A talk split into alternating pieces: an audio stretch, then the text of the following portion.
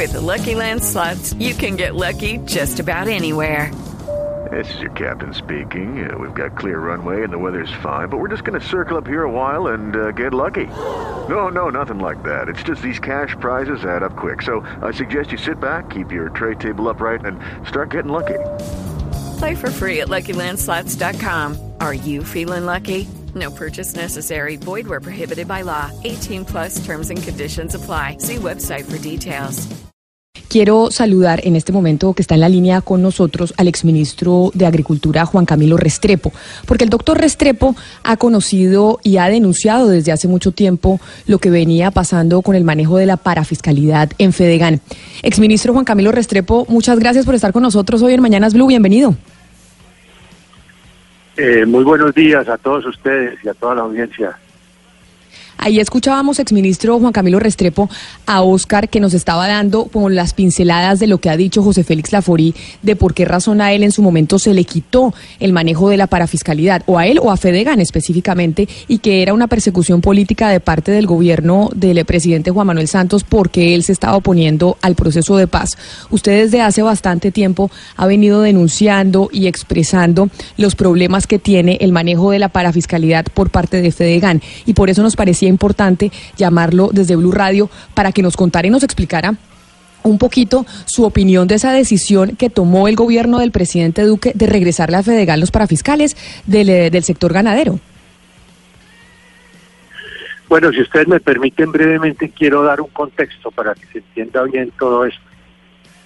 Eh, Los recursos del Fondo Nacional de la Carne y de la Leche no son recursos privados, no son recursos de Fedegan, no son recursos de, la FONI, son recursos públicos que nacen de un impuesto que pagan todos los ganaderos y todos los lecheros. Y como en otras actividades agropecuarias se manejan en lo que se conoce fondos de parafiscalidad. Este fondo es el segundo en importancia después del del café, de manera que estamos hablando de algo supremamente significativo. Eh, el contexto que quería dejar sobre la mesa es el siguiente. La Corte Constitucional en repetidas ocasiones dijo, quien maneje un fondo para fiscal por ser recursos públicos tiene que cumplir primero unos estándares de excelencia en materia de democratización. No es lo mismo tener un club privado que manejar un fondo de parafiscalidad. Tiene que acreditar que la inmensa mayoría democráticamente de quienes pagan esa contribución participan en su administración. Y en segundo lugar, tiene que tener unos estándares aún más rigurosos en materia de rendición de cuentas y de transparencia, porque se trata de recursos públicos. Apoyado en esas jurisprudencias de la Corte Constitucional, el gobierno anterior, no porque le estuviera haciendo una persecución política a la FORI, ese es un, esa es una coartada que él, él repite como una cantinela permanentemente, nada más lejos del gobierno Santos, que haberle hecho una persecución de carácter político, dice que porque se estaba oponiendo a la paz, sino porque se le dijo, a ver, acredite cuál es el cumplimiento de los estándares que la Corte Constitucional le exige a quienes como usted, a través de FEDEGAN, maneja recursos públicos de parafiscalidad. Y eso no lo explicó bien la FORI. Y no lo explicó bien porque es una entidad, FEDEGAN, con una representación eh, muy precaria en términos de democracia ganadera. Claro, exministro. Que. Permítame, yo lo interrumpo sobre esto que usted está diciendo, porque frente a esas preguntas, esta mañana José Félix Laforí decía que frente a la persecución que decía que existía del gobierno Santos, que las Contralorías nunca habían podido sacar un informe que efectivamente encontrara la culpabilidad de Fedegan o una serie de irregularidades de Fedegan manejando los fondos parafiscales. Él decía, se anunció, había una versión oficial en los medios de comunicación, pero realmente no había ningún informe de la Contraloría y no se encontró nunca ningún tipo de irregularidad a Fedegan en el manejo de la parafiscalidad. Bueno, eso es lo que les estaba diciendo. Entonces, en desarrollo de los criterios trazados por la Corte Constitucional, el Ministerio de Agricultura, que es el tutor, el orientador de los fondos de parafiscalidad agrícola que existen en Colombia, que existen más de 16, le dijo a Fedegan, le abrió una investigación, le abrió una auditoría de muy alto estándar, y esa auditoría encontró plagadas de irregularidades las actuaciones de Fedegan. Naturalmente este señor puso el grito en el cielo, denunció a todo el mundo, nos denunció a todo el mundo, pero para no citar sino una de las resoluciones, la Fiscalía dijo, la Fiscalía General de la Nación, no solo estuvo bien que el Ministerio de Agricultura hiciera esa auditoría, sino que era su deber hacerla. Y ahí están los resultados de la auditoría. Quizás no tenemos aquí el espacio para enumerar las irregularidades que se encontraron, pero sí quiero decir que fueron muchas. Posteriormente, el Ministerio de Agricultura encontró también el caso llamado de Friogán, de Friogán, que es una entidad privada, no es una entidad pública, es una entidad eh, de carácter privado, no es como el fondo de la carne y de la leche que es público. Y resulta que esa entidad está quebrada o cuasi quebrada. Y entonces Fedegan, entidad que maneja un recurso público, le dio una serie de avales y de garantías para pedir nuevos créditos, a lo cual se le hizo la glosa eh, diciendo una entidad pública como la que administra el fondo de la carne y la leche no puede entrar a avalar una entidad privada como es Friogan. Ese fue otro de los episodios. Eso se fue acumulando, todas esas irregularidades, y llegó a que entonces el gobierno, que era ministro de Agricultura, el doctor Iragorri, eh, resolvió, como era también su deber, eh, suspenderle el manejo del fondo público a Fedegan. Y así lo hizo eh, y estuvo dos años manejado por el Ministerio de Agricultura ante ese cúmulo de irregularidades. Pero ministro. Cúmulo de irregularidades, repito. Y. Ministro. Durante esos dos años. Perdóneme eh, sobre ese tema, déjeme hacerle una pequeña pero profunda pregunta y es ese cúmulo de irregularidades que usted menciona, tenemos entendido aún hoy en día persistirían. Si eso es así, ¿por qué el nuevo gobierno decidió entregarle vía el convenio o contrato nuevamente esa administración o esa administración y manejo de la parafiscalidad FEGAN? Esa misma pregunta me la hago yo y se la hacen muchos colombianos. FEDEGAN es una entidad que tiene muchos cuestionamientos y no parecía lógico que le fueran a reentregar el fondo de la carne y de la leche a la misma entidad que había resultado cuestionada en múltiples facetas en el pasado. Pero lo más grave aún es cómo se procedió en esta ocasión. Durante esos dos años que estuvo el fondo de la carne de la leche administrada por el Ministerio de Agricultura, eh, Fedegan hizo múltiples recursos judiciales ante el Consejo de Estado, ante la jurisdicción contenciosa administrativa, diciendo si esto me lo, si esto lo devuelven, se lo tienen que devolver exclusivamente a Fedegan. Y el Consejo de Estado, en tres o cuatro ocasiones consecutivas y congruentes, dijo, no señor, si este fondo se devuelve, se devuelve mediante licitación pública, no a dedo, pública. Y resulta que para sorpresa de todo el mundo, en esa decisión que se tomó en la medianoche de fin de año, se le devolvió a dedo nuevamente sin licitación pública alguna el manejo de este fondo público a. De manera que no solo se contrarió la ley, la ley vigente del plan de desarrollo que dice claramente que si se reentrega el fondo se entrega por licitación pública, sino que además se contrariaron jurisprudencias muy claras que exigían esta licitación pública. Yo creo que este es uno de los puntos de gran cuestionamiento que se le abre a este proceder y seguramente será objeto de cuestionamientos adicionales ante la jurisdicción contenciosa administrativa, quien habrá de decir la última palabra. a mi modo de ver, se entregó irregularmente por, por pretermitir el trámite de la licitación pública. Precisamente, doctor Restrepo, a eso que usted hace referencia sobre la licitación, el Ministerio de Agricultura dice que lo que pasa es que Fedegan es el eh, gremio más representativo de los ganaderos. Usted que fue ministro de Agricultura, ¿a cuántos ganaderos representa Fedegan como para que tengan que entregarle a dedo 90 mil millones de pesos? Pues mire, los ganaderos son aproximadamente 400, 500 mil en el país.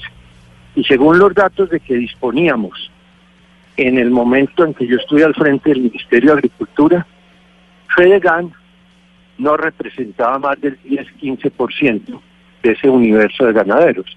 De manera que es una entidad con una democracia muy precaria. eh, en donde los ganaderos no están cedulados como lo están todos los cafeteros del país. Recuérdese que los cafeteros todos, cada dos años, están invitados con sus cédulas a elegir sus directivas. No, en Fedegan se, escogen de una manera cerrada y muy cuestionable. De manera que la democracia no funciona ni en número ni en procedimientos. Pero ahora eh, lo que sigue entonces es analizar cómo y por qué, cómo y por qué se desconocieron tan flagrantemente lo que dice la ley del plan que está vigente y las repetidas jurisprudencias del Consejo de Estado que exigía licitación pública. El Consejo de Estado admitió que si se abría una nueva licitación se podía volver a presentarse de GAN. Eso nunca se negó, pero que se hiciera en un concurso público donde otras entidades también se pudieran presentar. Y, y en efecto, en los últimos años se crearon algunas de ellas y se fortalecieron otras, preparándose para esta licitación pública que nunca tuvo lugar. Y precisamente sobre los gremios de los ganaderos, estamos también en comunicación con Roberto Ramírez. ¿Quién es Roberto Ramírez? Él es el, el directivo de Demogan, Ganaderos por la Democracia. Señor Ramírez, bienvenido a Mañanas Blue. Gracias por atendernos. Mucho gusto. Buenos días y feliz año. Mire, esta mañana también en la entrevista que le dio a Néstor más temprano aquí en Mañanas Blue, José Félix Lafori decía que de Mogán, uno de los gremios que se ha venido oponiendo y ha venido diciendo que acá debería haber licitación para el manejo de la parafiscalidad, como le estaba mencionando el exministro Juan Camilo Restrepo, pues han sido ustedes, pero que ese gremio de ustedes lo creó el expresidente Santos para, para perseguir a Fedegan y para perseguir a José Félix Lafori por cuenta de su oposición al eh, proceso de paz. ¿Ustedes hace cuánto nacieron y qué responden a esa acusación que hizo el señor Laforio y más temprano? Mire, el eh, de Mogán empezó sus primeros pasos por allá en el año 2004, 2005. ¿Por qué? Porque estaba eh, muy aburrida la gente con la falta de democracia que existía dentro de FEDEGAN, que es el único gremio que aparecía en ese momento. Eh, y resulta que pues por esa razón comenzamos a hablar, nos formalizamos en el año 2011 o 2012.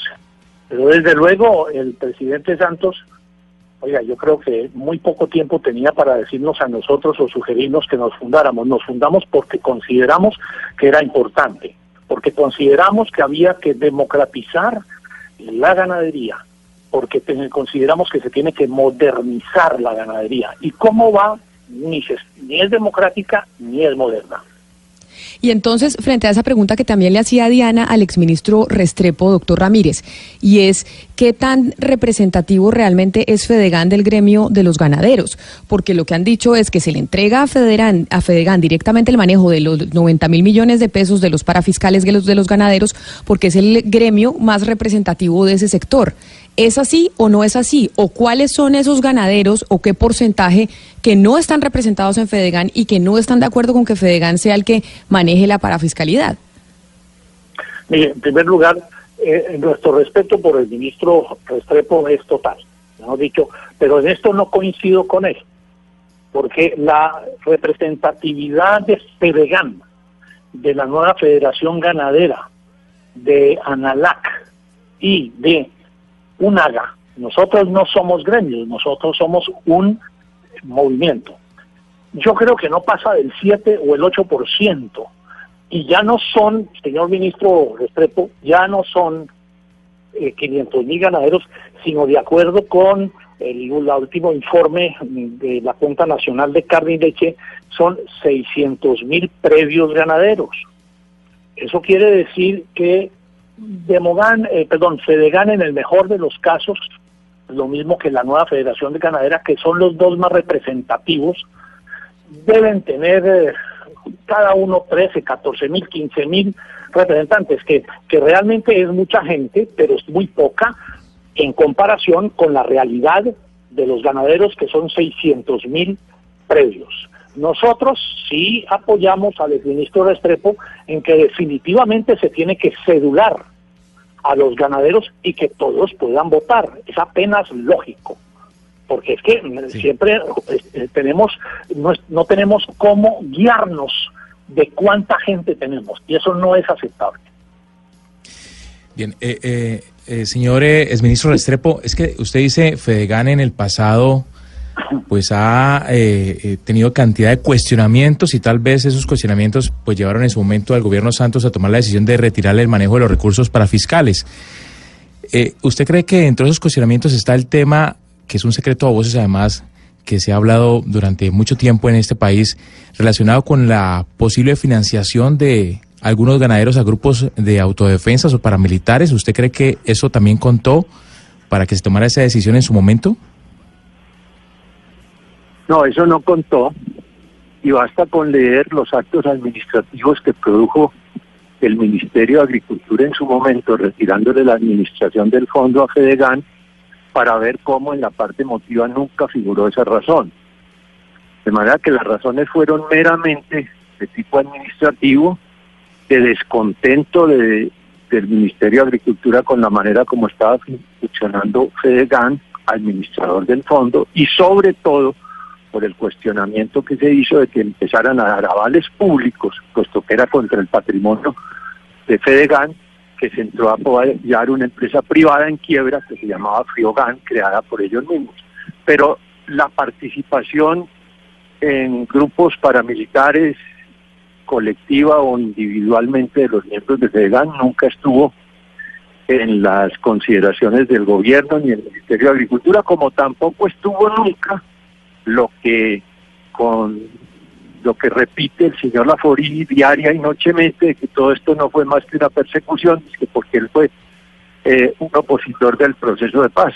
Nunca se tuvo eso en cuenta, ni eso en un sentido ni en otro. Don Roberto, em, ustedes que, mejor dicho, se componen por la mayoría de ganaderos de este país, eh, ¿no han pensado en la posibilidad de paralizar el pago de los parafiscales eh, o, consignarlos, eh, diga usted, en el Banco Agrario o seguir consignándolos en una fiducia que nada tenga que ver con Fedegan mientras se resuelve este inconveniente para que de pronto el gobierno les ponga cuidado en el tema, dejar de pagar hasta que se resuelva el inconveniente? Las vías de hecho no están en nuestro menú. Eso no debería existir. Si ustedes recuerdan en el pasado, Fedegan de alguna manera promovió el paro nacional agrario, no estuvimos de acuerdo y desde luego ahora no vamos a estar de acuerdo eh, de hacer el mal cuando estamos en desacuerdo con ese mal. No, aquí lo que hay que es buscar el consenso de los ganaderos, que los ganaderos se puedan manifestar, pero ¿dónde? ¿Cómo hacen para manifestarse si no hay una democracia ganadera? Nosotros promovimos permanentemente a través de nuestros escritos que tenía que haber una votación de los ganaderos de Colombia, pero no están cedulados.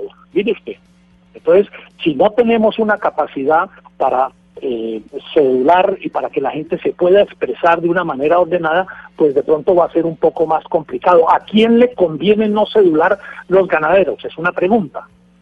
Nosotros en este momento lo que invitamos es a los ganaderos no a que se levanten y no paguen y hagan un, un, tema tan supremamente complicado que no seamos capaces de desamarrar ese nudo gordiano. Nosotros estamos en este momento orientados es a buscar, oígame bien, apoyar a nosotros no votamos, en mi caso personal no voté por el, presidente Duque, pero eso no quiere decir que ahora es mi enemigo, ni más faltaba es que los ganaderos son Colombia. Es que no podemos desconocer 600 mil predios. Es que estamos en torno a una discusión que si circunscribe a 90 mil millones de pesos, que es un montonón de plata, pero es que la ganadería como un todo son más de 15 billones de pesos. Entonces, hombre, tenemos que manejar esto como un gremio serio. Por esa razón es que nosotros hemos buscado la manera de sentarnos a hablar con Fedegan. Eso no ha sido posible y desde luego estamos encantados de hacerlo cuando sea necesario hacerlo. No quiere decir que nos vamos a sentar a aceptar todo lo que nos digan, no. Es que la sana discusión, mire, el culto por el desacuerdo es parte de nuestra esencia. Nosotros tenemos que cultivar el desacuerdo y lo vamos a seguir haciendo. Eso no quiere decir que con vías de hecho. Esperamos entonces, esperemos que, se puedan sentar entonces, eh, señor Ramírez, con, con, la gente de Fedegan. Sin duda alguna, pensaría yo que, que el señor José Félix Laforí estaría dispuesto a sentarse con ustedes y, a sentarse con todos aquellos que han sido críticos del manejo de la parafiscalidad eh, por parte de ellos.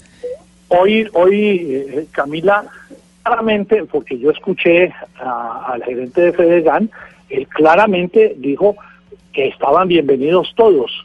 Bueno, no se preocupe, no me tiene que hacer una gran bienvenida, pero ¿por qué no hablamos? Porque esto se trata de hablar. No podemos, mire, la ganadería estamos perdiendo liderazgo a pasos gigantes. Por favor. Pues nosotros, nosotros, eh, doctor Ramírez, estaremos pendientes de si se logra esa conversación, Pombo o no. Nosotros creemos y lo intentamos acá con Peñalosa y con, y con Gustavo Petro. ¿Podría perfectamente el señor Ramírez hablar con, eh, con José Félix Laforí? Estamos en un nuevo 2019 y esa es la única alternativa que existe ya, que se puedan sentar. Pero además, Camila, si me permite decirlo públicamente, no es porque nosotros lo, así lo queramos, sino porque, como dice el exministro Estrepo, en tratándose de la administración de recursos públicos, eso es casi que un derecho del administrado, del ciudadano, de llegar a quienes eh, administran esos recursos públicos y ponerse de acuerdo en la tecnificación del sector, en la inversión de los recursos, en la transparencia como se manejan los recursos, en las veedurías ciudadanas que deben sufrir esos recursos públicos. Entonces no se trata simplemente de que se tomen un café para tratar de limar asperezas y tratar de volver a ser amigos, ni más faltaba. Se trata también de valer unos derechos en torno a recursos públicos.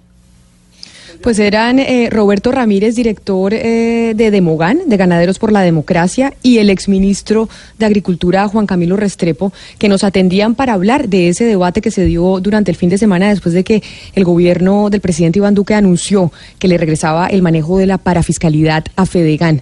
Y pues bueno, a los dos muchísimas gracias por haber estado con nosotros esta mañana aquí en Mañanas Blue.